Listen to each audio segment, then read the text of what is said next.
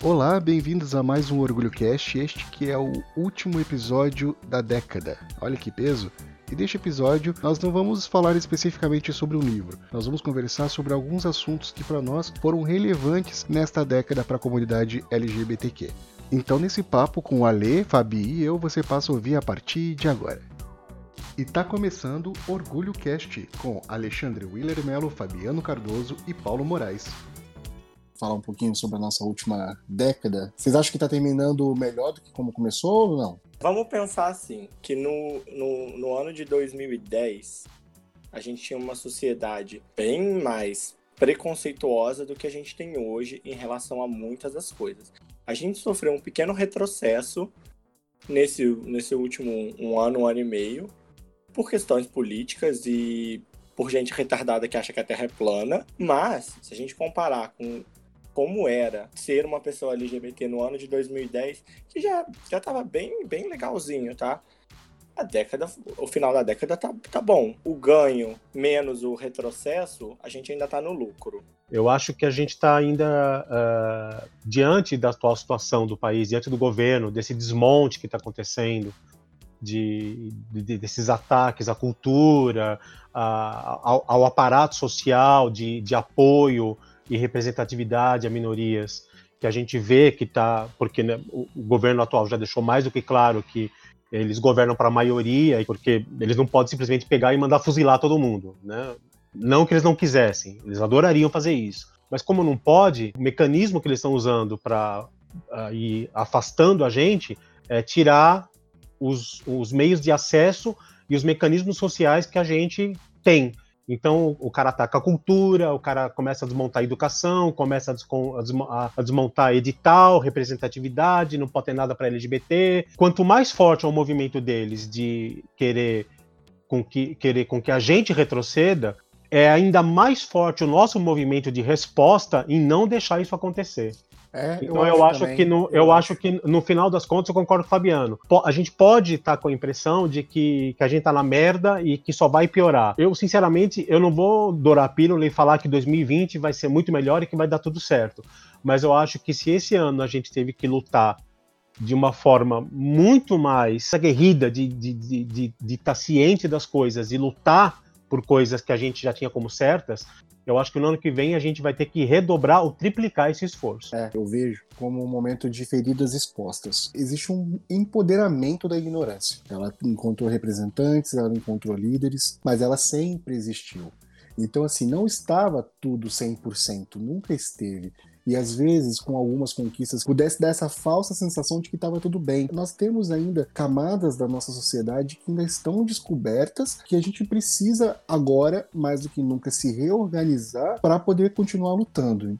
Eu destacaria como a literatura LGBTQ ela conseguiu, eu não diria que ela saiu do nicho dela, que ela conseguiu romper a barreira. E dentro da própria comunidade existe uma, uma questão, uma disputa, a modo de dizer, sobre precisa existir uma literatura LGBT ou não precisa existir uma literatura LGBT. Isso é uma discussão que ainda está seguindo há anos e eu acho que ela está longe de ter uma conclusão. Em termos de representatividade e de mostrar nossa cara e a cultura que a gente produz, não só a literatura LGBTQ, como a, a, a produção artística LGBTQ avançou muito por mais que no último ano e meio tenha sido muito difícil da gente conseguir colocar peça, filme, é, livro é, para o público. Todo esse pessoal continua produzindo, continua dando a cara a tapa. Particularmente na literatura, eu senti que teve meio que um boom. Uh, te, tem muitos autores LGBTs é, produzindo muita coisa. Não só é, literatura LGBT, como literatura mesmo, é, fora do nicho LGBT, mas são autores que levantam a bandeira LGBTQ falando por esse lado, eu lancei o condicional em 2013, quando eu achava que as coisas não estivessem tão ruins como estão agora, né? Quando não tinha noção completa da realidade do que envolvia as coisas que nós estamos discutindo hoje. Naquele momento, eu até meio que, a lá Caio Fernando de Abreu, eu até, tipo, tinha uma certa resistência de dizer literatura LGBT porque eu achava que não havia necessidade. que é essa discussão que você disse que ainda vai longe. E eu tinha uma certa resistência porque eu achei que não precisávamos. Eu achava que o que eu escrevia, ela tinha que romper essa barreira, porque eu queria que as pessoas enxergassem aquilo com naturalidade. Eu não estava errado de querer isso. Eu, a gente realmente quer que as pessoas enxerguem a nossa literatura como qualquer outra. O que é preciso, na verdade, que eu vejo hoje em dia, é que na verdade, nós temos que entender que LGBT, a, a, a LGBTQ, não é um, um, gênero literário. Então, quando a gente está falando desse tipo de, de literatura, eu tenho que dizer mais. LGBTQ mas não está dizendo ainda muita coisa sobre o trabalho. E mostra uma relevância para um público, mas precisa dizer mais. Então, qual que é o gênero? Eu acho que os autores precisam começar é, principalmente esses novos autores que vêm surgindo, de começar a mostrar o que é a literatura dele além disso. Então, assim, não basta só você chegar para ele e falar assim: olha, Paulo, lê meu livro, que esse livro aqui eu sou um autor LGBTQ, porque, então você vai gostar. JV Leite está aí para provar que não vou. não basta só você dizer que você escreve literatura LGBT, mas também você não deve renegar, que é onde existe é um grande ponto. É, você tem que ter orgulho do que você escreve, você tem que entender a, entender a importância do que você está escrevendo né, para essa comunidade sobre, é, em relação à representatividade, mas não é só isso. E eu acho que é uma mentalidade não só de quem lê, como também de quem escreve. Mas é uma coisa que eu faço. Eu falo para as pessoas assim, as pessoas, quando elas descobrem que eu, que eu sou autor, falam, ah, você escreve o quê? Eu falo, eu escrevo romances. Aí, Isso eu ponho uma vírgula, falo. Normalmente os meus casais são casais gays. É só um, só um complemento, só um, uma, um adendo no gênero romance. Porque eu escrevo romance. Se o meu casal vai ser gay, hétero, lésbico, pan, é, dois coelhos, foda-se, eu escrevo romance. E eu insiro casais LGBTs para mostrar representatividade, para tentar enfiar na cabeça das pessoas que um casal LGBT é um casal comum, como qualquer outro casal heteronormativo. Eu já pequei em alguns pontos do meu, dos meus livros? Já. Meus livros têm falhas, porque eu escrevi o meu primeiro livro em, que, que, tá, que foi publicado em 2016, entre final de 2015 e início de 2016. Eu não tinha a cabeça que eu tenho hoje.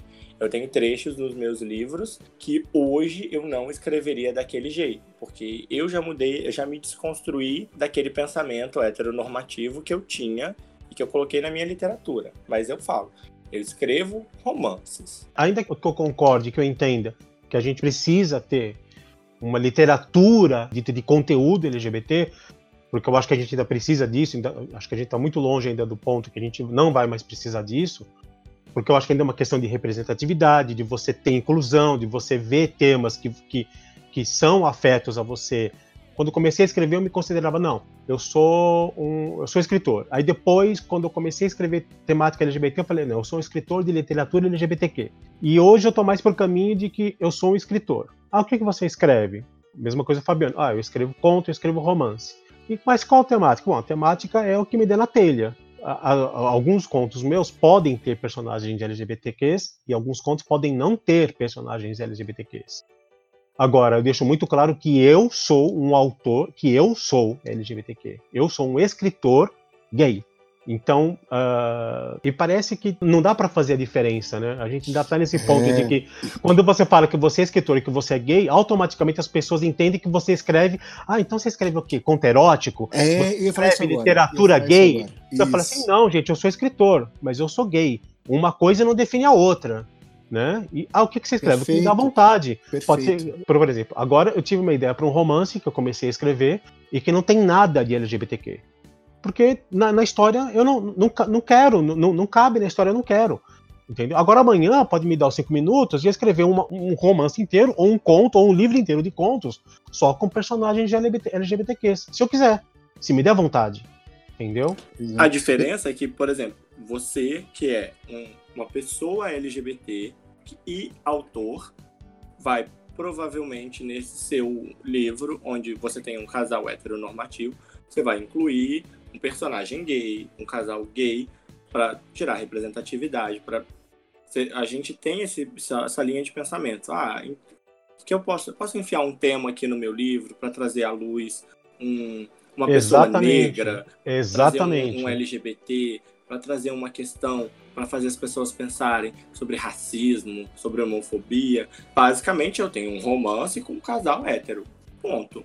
Dentro do livro eu tenho um personagem LGBT, eu tenho um personagem negro com, com um destaque, uma relevância, para trazer isso. Às vezes o meu casal heteronormativo é de pessoas negras, porque eu quero que eles sejam negros.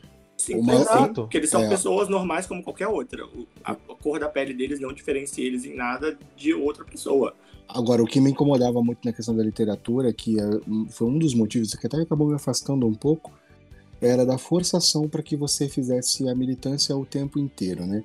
Eu acho que quando você se assume como um autor gay, você já está militando porque você já está dando ali um, seu, o seu posicionamento. Concordo integralmente. Né, com as suas, com as, com as suas, é, com as coisas que você diz, fala, né, como, como você se posiciona, isso já, já é um, já é uma forma de fazer militância, já está agregando.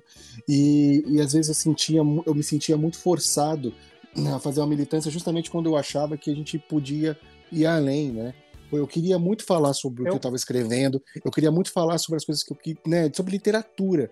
E as pessoas ficavam Exato. só focando na questão de é... ah, literatura LGBT, mas isso não é. Mas, é, mas né? é o né? que a gente estava falando. Quando você fala, ah, eu, sou, eu sou gay, sou escritor, as pessoas já assumem que você faz aquele tipo de literatura. Uhum.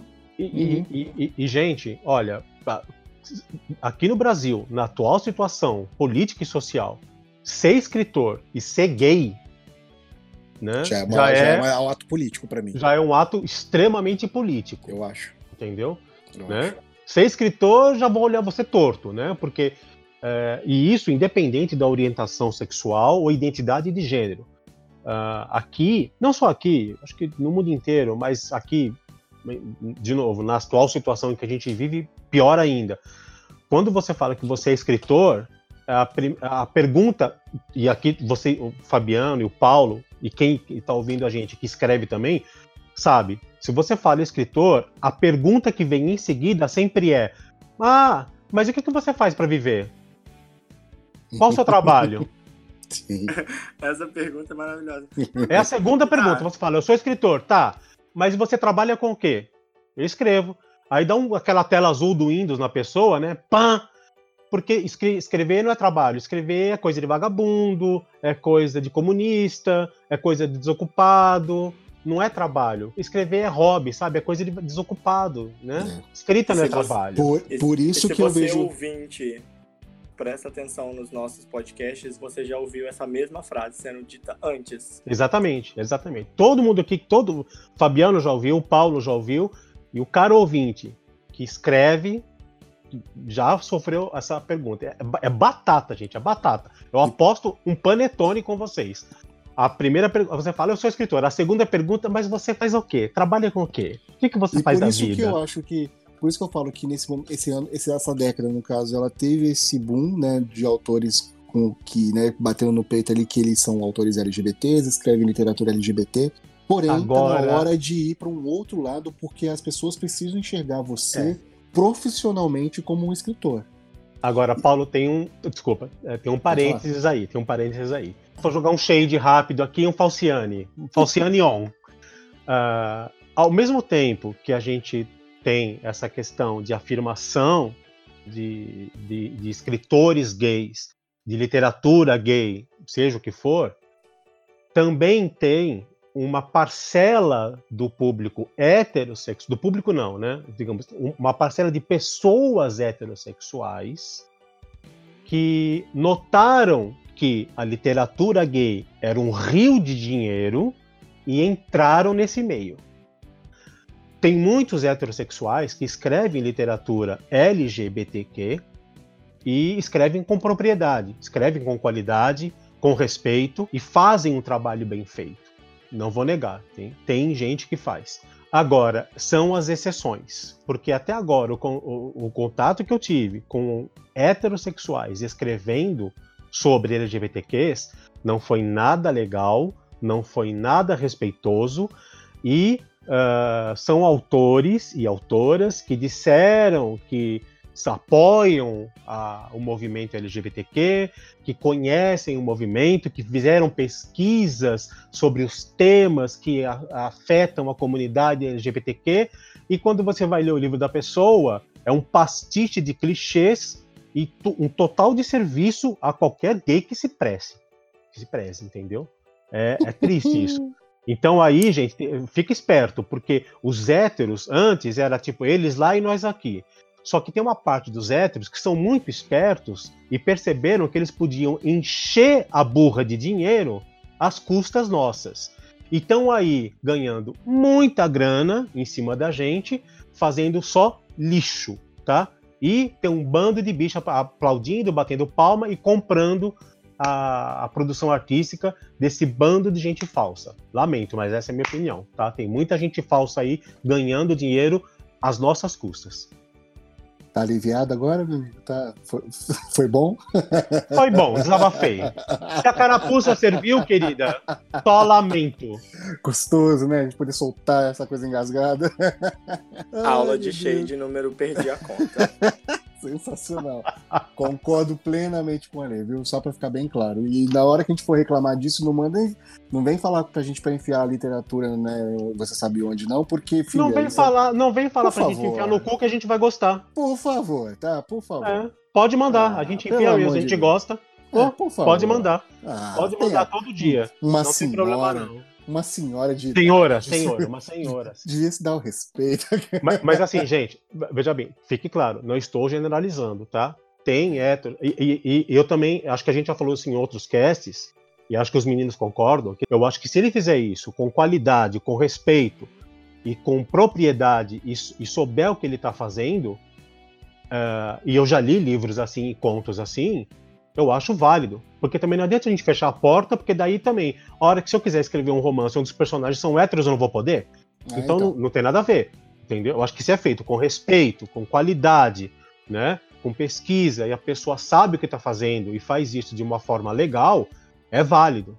Entendeu? Por isso é válido. Costumo, por isso que eu disse, eu acho que o que importa, na verdade, é a pessoa fazer literatura. Tô sentindo um cheiro, não acho? Vocês estão sentindo aí? Tô sentindo um cheiro de treta. Sabe aquele cheiro de mato queimando de treta? É. Mas enfim, pode ser só impressão minha, vai.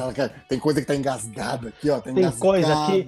Eu senti um cheirinho de treta, Nossa, mas eu, eu acho que. Vamos esperar até o final do ano para ver se vai vir mesmo. E Fabi, qual que é a sua matéria do, da década que você trouxe para falar? Eu acho que é o tema mais importante que foi trazido à luz no, no, na década de 2010, que foi a Resolução 175, do dia 13 de maio de 2013, que legaliza o casamento entre pessoas do mesmo sexo.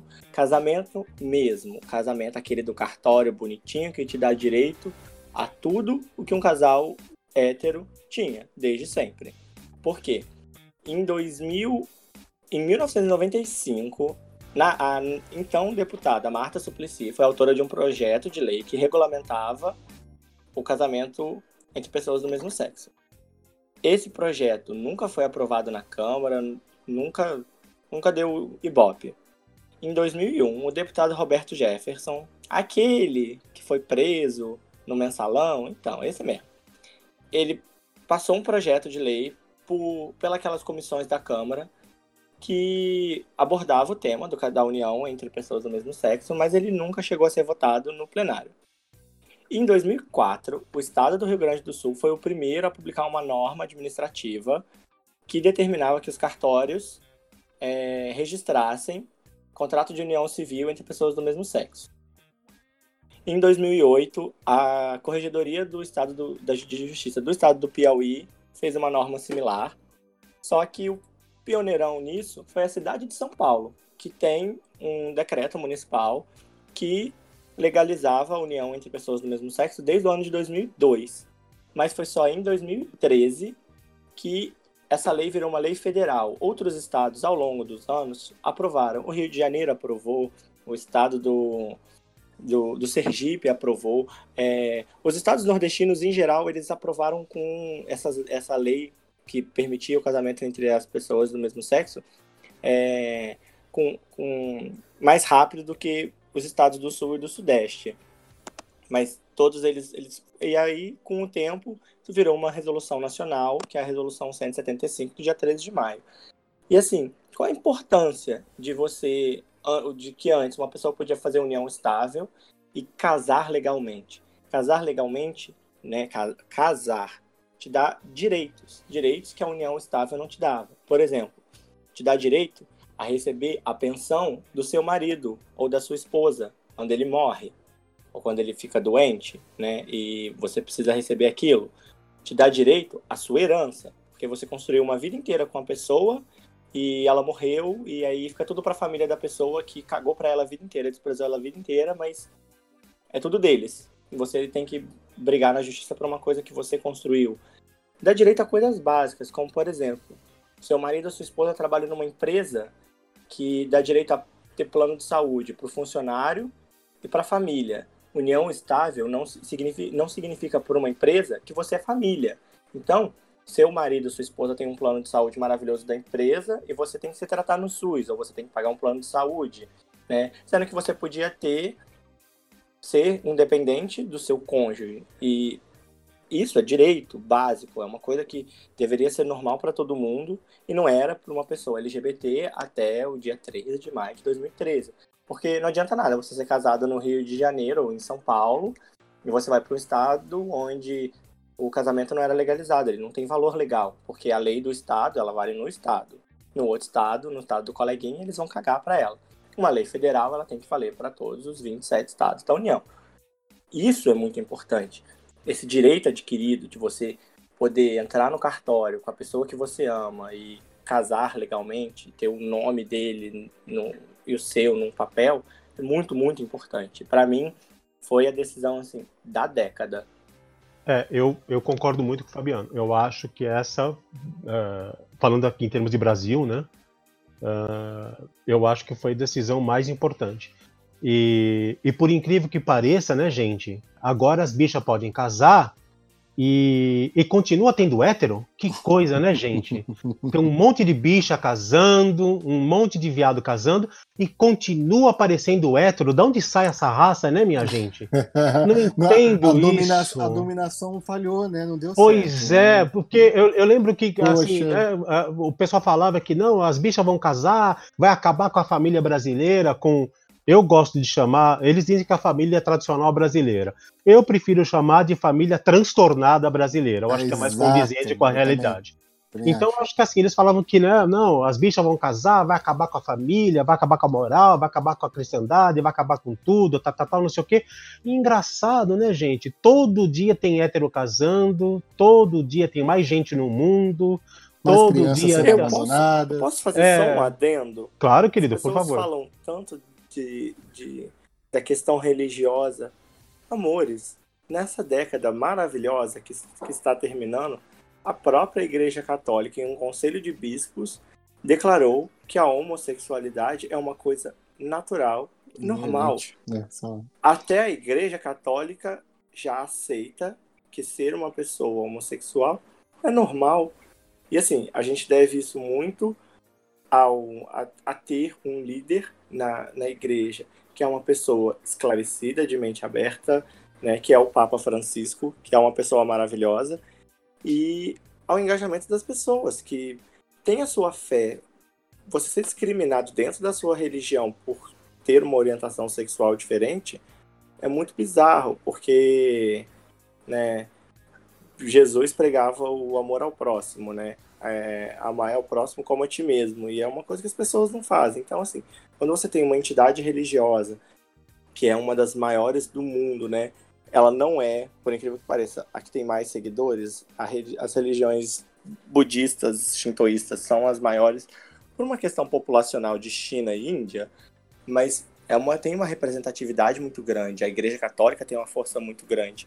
E aí você tem, na mesma década, a união legal no, no nosso país e a abertura da Igreja Católica para a população LGBT, né?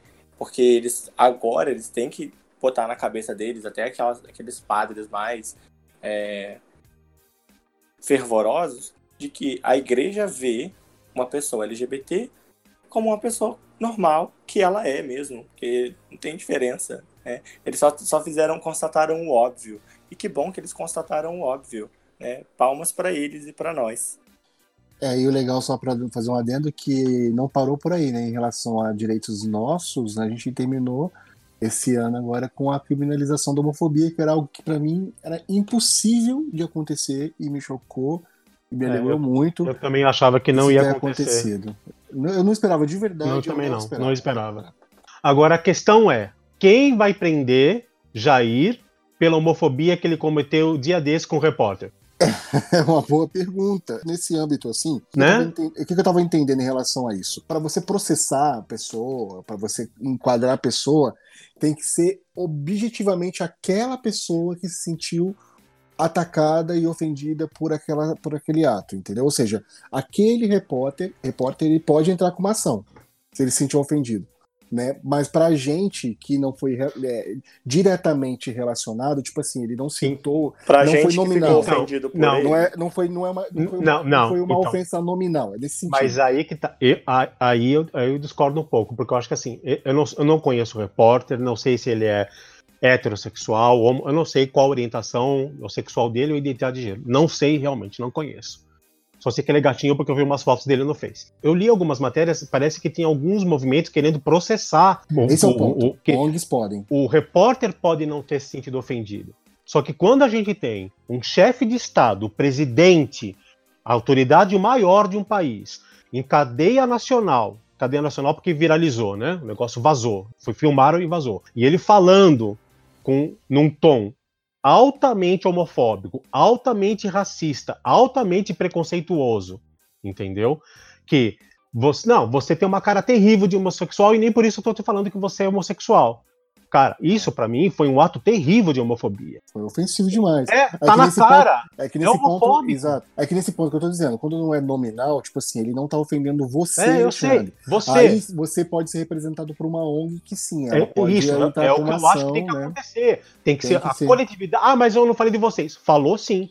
Falou você, sim, você falou para ele, mas você você falou, você usou o termo homossexual de forma pejorativa preconceituosa e ofensiva, desmerecendo a pessoa, como se o fato dela ser homossexual fosse alguma coisa errada, fosse uma coisa impura, fosse um crime e fosse um motivo de chacota e piada. Agora, o que vai acontecer, eu não sei. O certo seria todas as ONGs, as entidades de defesa dos direitos homossexuais se reunirem e meter um processo nesse filho da puta, entendeu? Para ele aprender o lugar dele, entendeu? Não sei se vai acontecer, mas deveria acontecer isso. Eu destaquei como matéria para a gente falar aqui, na verdade, são duas coisas que, que eu acho que foram muito relevantes dentro da, da, das paradas gay de São Paulo, né, das paradas LGBT de São Paulo. Uma aconteceu em 2015, que foi quando a, a gente teve aquele episódio da Viviane, que é uma, uma travesti, né, que, que foi para a parada crucificada, né? E aquilo, na verdade, foi um choque para mim, não por ela, mas por eu perceber que as pessoas realmente estavam num episódio de ódio muito grande. Eu fui, acho que foi aquele momento que caiu a ficha que as coisas não estavam muito legais, sabe? Porque eu via muita gente assim falando que queria que ela morresse, que queria que Deus matasse. E até então eu via um ou outro comentário lá no UOL, aquela coisa toda. E eu falava, ah, gente, isso aí é só um ou outro, não tá desse jeito, não é possível, né? São pessoas fakes, são só anônimos. E o ódio que eu vi que a Viviane foi vítima, aquilo me deixou muito em choque. E o segundo já aconteceu em 2018, que foi quando a Parada Gay veio falar sobre a rebelião de Stonewall, que, né, que aconteceu em Nova York, que foi a primeira organização é, para que as pessoas, que os, que os gays que frequentavam ali o bar e a rua, aquela região, é, começaram a enfrentar a repressão. E foi legal ter trazido isso à tona porque mostrou que as pessoas estão em busca dessa reorganização para poder lutar contra o preconceito, contra esse momento de ignorância que a gente está vivendo. E isso foi legal porque me, me abriu os olhos para, mais uma vez, para a relevância que ainda existe na questão da parada LGBT, sabe? Da importância das pessoas irem para a rua e mostrar quanto elas têm que ter orgulho de ser quem elas são. Tem gente que vai só para festa, para zoar, tem. Mas o que importa é que as pessoas realmente saiam nas ruas e mostrem que, que elas têm orgulho de ser como elas são, porque de fato nós estamos vivendo um momento de novamente se reorganizar para lutar contra essa onda, né, essa ventania de preconceito, de ignorância que a gente está vivendo, que é exatamente o que a gente espera para essa próxima década, que a gente volte para um eixo, né, para que a gente volte para a respirar mais em paz, porque É. hoje em dia a gente não tá Eu- em paz. Eu acho que o problema das pessoas é que, assim, elas são seletivas, elas ofendem, se sentem ofendidas de modo é, seletivo. Porque você pensa, é, o bafafá do fim do ano é o especial de Natal do Porta dos Fundos, que mostra um, um Jesus que ap- aparenta ser gay, que se descobriu quando conheceu um cara no deserto, e esse cara que tá que o nome do especial é A Primeira Tentação, né? Que é, é, tipo, Fábio Porchat maravilhoso interpretando uma, uma POC bem estereotipada, que na verdade é Lúcifer tentando Jesus. E aí, assim, a gente tem uma onda de ódio, as pessoas fazendo petição para tirar o negócio do ar, porque eles estão ofendendo a, a religião. Mas para pra pensar, o quanto eles, essas pessoas. É tipo assim, uma, uma evangélica pode, dentro da igreja, ficar rodando igual um peão de Beyblade, falando em línguas, fazendo essas coisas. Tá tudo bem, ela tá na igreja, ela tá recebendo santo. Mas uma pessoa que tem uma religião de matriz africana, uma mãe de santo, não pode botar o vestido branco dela, rodar igualzinho no terreiro de candomblé e falar em, em um idioma que ninguém compreende. Ela tá recebendo santo, é macumba, meu Deus, cruz credo tá amarrado. As pessoas são seletivas na hora do, de serem preconceituosas. Porque, tipo, ela, evangélica, pode. O cara do candomblé não pode. O cara da Umbanda não pode. Ai meu Deus, cruz credo, tá amarrado em nome de Jesus. Tá muito ligado também a, a, a hom- homofobia de fato, cara. Porque assim, o que incomodou era o fato de Jesus ser gay. Ponto. Porque ano passado também teve é, especial do Porta dos Fundos que não gerou essa polêmica. E que, É, que teve? porque o um Jesus- monte de discípulo porque- que Porque o bebia, Jesus era o batia. pegador, era, É. era o, ele era o É. heterotopster, ele era o, Exato. o, o macho escroto. Ele era Exato. o, o estereótipo do macho escroto. Se- Não do, tinha esse do, do. Chernobyl. E não tinha esse bafafá. Então, É assim, que- se esse ano Jesus viesse fazendo arminha com a mão no, no- no especial, falando Ninguém que ia falar na nada. favela pra poder matar Ninguém ia falar favela, nada. todo mundo ia achar o máximo. E esse é o problema, é por fato de Jesus ter vindo gay. Né? E eu achei até interessante que o Paulo que falou, que é o, ele é um dos atores do, do Porta dos Fundos, falou exatamente isso. O que tá deixando claro é, se Jesus voltar, como ele né, prometeu que um dia voltaria, se ele voltar gay, ele tá ferrado. Vai ser crucificado de novo. Pelos precisa- próprios seguidores da religião dele. Não precisa Exato, nem voltar, exato. não precisa nem voltar gay, querido. Se ele voltar agora, ele vai ser crucificado. Vai ser chamado de comunista, né? Porque tá Vai ser chamado de comunista, faz- é, ó, comunista, esquerdista, entendeu? esquerdopata. Esquerdopata. Fascista, taxista. É, que tudo isso. Eu não acredito em nenhuma religião porque, pra- na minha opinião, foram todas feitas por homens. E o homem é Isso, falho. Isso. Entendeu? A não ser que Jesus apareça aqui na minha frente agora e fale, toque, foi eu que escrevi, aí eu mudar de ideia. A gente não pode tomar parte pelo todo. Eu, eu até Não. acredito que, que existam neopentecostais, evangélicos, crentes e outras religiões que realmente, cara, estão lá cuidando da sua vida, sabe? E, Levando. é- e- a- e o pior, essa- essas pessoas são a maioria, mas é a minoria pouca. Que é onde eu queria chegar. É. O, o Tem- bagulho. É Tem por conta muito- do barulho. Exa- Quando tem barulho, muito religioso, não- independente- Não fazem barulho. seguindo a sua, a sua fé e tá cagando e andando pra gente, entendeu, Sim, cara? Sim. Agora, essa, eu concordo com o Fabiano, essa minoria que é ruidosa e essa minoria que está no lugar onde não deveria estar, não deveria estar assim. Eles A fizeram o lobby fato. deles, né? Eles, mas, eh, cara, o cu- culpado não são eles, culpados somos nós. É, exato. Porque Nós eles foram organizados, né? Sim, unidos e chegaram onde estão. Agora a gente, enquanto fica falando, ah, mas isso aqui é o, o gay não sei da onde, isso aqui é do. da-" a, a gente tá tudo dividido, né? E não consegue unificar um discurso, unificar uma frente para bater de frente com eles. E os caras estão lá, entendeu? Ditando as regras. A gente tá a- a- na corda bâmbara, na corda bamba para se tornar uma teocracia, né? Porque os caras estão fechando o negócio, né? Estão lá pondo a mão na cabeça do Messias, lá no, no governo federal, abençoando o cara, né? E, e a gente tá aqui, ah, sabe? Cada um falando na sua Isentando bolha, isentando, Então, é, a culpa é sua, a isentando culpa é sua, a culpa é sua, e tá assim, entendeu? Agora, é, ah, da- da- essa, questão, da- essa questão da religião é, é, é, é- é- é complexo, porque eu, eu, eu, eu, eu, concordo com o Fabiano, eu prefiro pensar que é, é a minoria, que é ruidosa, que faz muito barulho, entendeu? E essa minoria realmente ela é seletiva e ela se incomoda uh, mais com essas questões de moral e bons costumes, porque não, não, eh, ela não se importa se quem está morrendo é o pobre, é o cara da comunidade, é o negro, é o nordestino, é, é, é, é a bicha, é a travesti que eles estão matando. Não importa, entendeu? A violência não tem problema nenhum. Agora, se você, se você vai fazer um Jesus gay, entendeu? Ou não precisava, não precisava nem ter feito um Jesus gay, que pusesse Jesus como uma pessoa de carne e osso que teve relacionamentos, entendeu? Que teve uhum. relacionamentos amorosos, afetivos e até sexuais. Não pode. Nossa, cara, você é, você é escorraçado, excomungado. Os caras vêm na tua porta pegar você, entendeu? Eu até, eu até entendo, e você meu advogado do diabo, eu até entendo que eles se sintam ofendidos porque você atacou a fé deles. Eu até entendo. Só que assim, o Estado, em tese, tem que ser laico. Não, não é o que está acontecendo hoje em dia, que vocês sabem, né? Que o Estado já está para sair do laicismo e cair na teocracia, né? E tem uma grande diferença entre você ter liberdade de expressão e fazer discurso de ódio, por exemplo. Exatamente. Não daria para aceitar porque eles fizessem piada falando vamos matar crente. Tipo, assim como a gente não aceitaria uma piada falando vamos matar gay. Isso Exatamente. não é piada, é discurso de ódio. Isso não é piada, é, é discurso é, de ódio. Existe uma grande diferença Entendeu? que as pessoas não conseguem entender. Eles nunca vão aceitar a liberdade de expressão. Porque a liberdade de expressão também, gente, é uma via de mão dupla.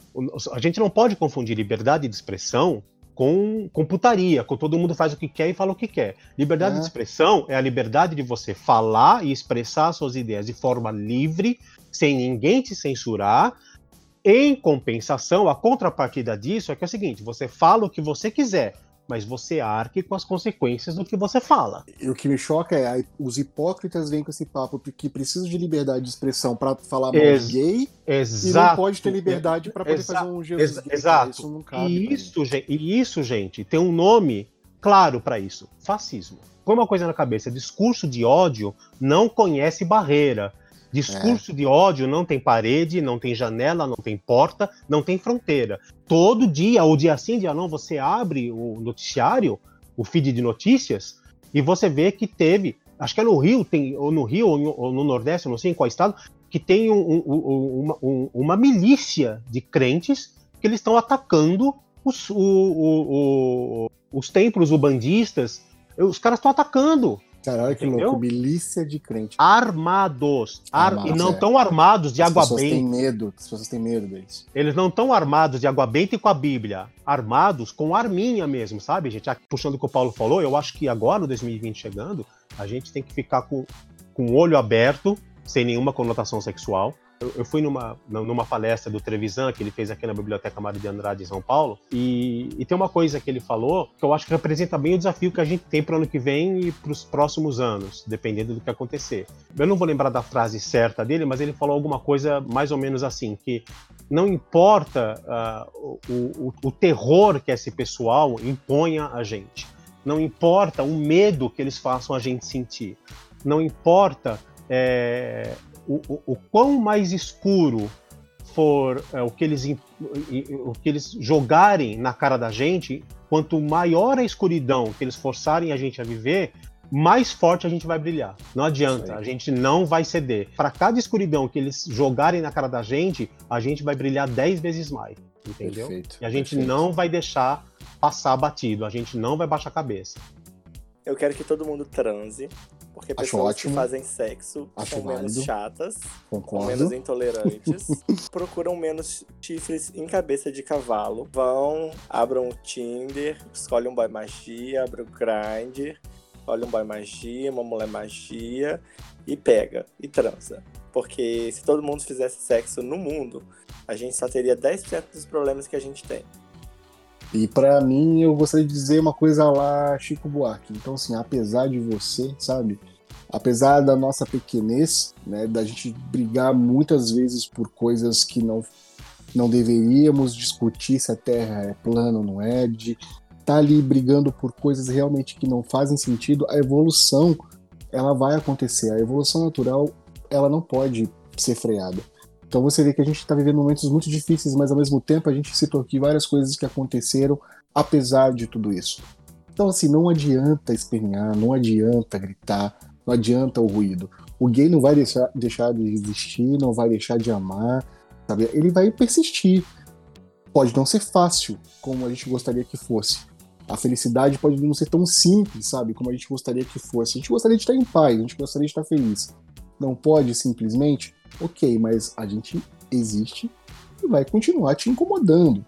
Eu acho que é o que, na verdade, eu peço para que as pessoas entrem nesse, nessa nova década pensando nisso. Nós temos que continuar incomodando essas pessoas. Elas estão assim eufóricas justamente por isso, porque elas perderam o controle disso. Elas perceberam que a gente não vai mais voltar para armário E como diz a, nossa, o nosso fado sensato, o Dr. Drauzio Varela, se você está incomodado pelo fato do outro ser gay, vai se tratar. Ale, Fabi, muito bom de ter feito esse projeto esse ano juntos. Foi só o começo e espero que a gente faça muita coisa nesse próximo ano. Estou muito feliz de estar aqui com vocês e desejar para vocês um feliz Natal, um feliz Ano Novo, muita paz, muita saúde. Contem comigo para tudo, tá? Também para vocês, para todo mundo que está ouvindo. E aguardem que 2020 a gente tem muita coisa guardada aqui planejando para acontecer. Vai ser muito legal. Você ouviu Orgulho Cast com Alexandre Willer Melo, Fabiano Cardoso e Paulo Moraes. Entre em contato com a gente pelo orgulhocast.gmail.com e siga a gente nas redes sociais. Até a próxima. Tchau, tchau.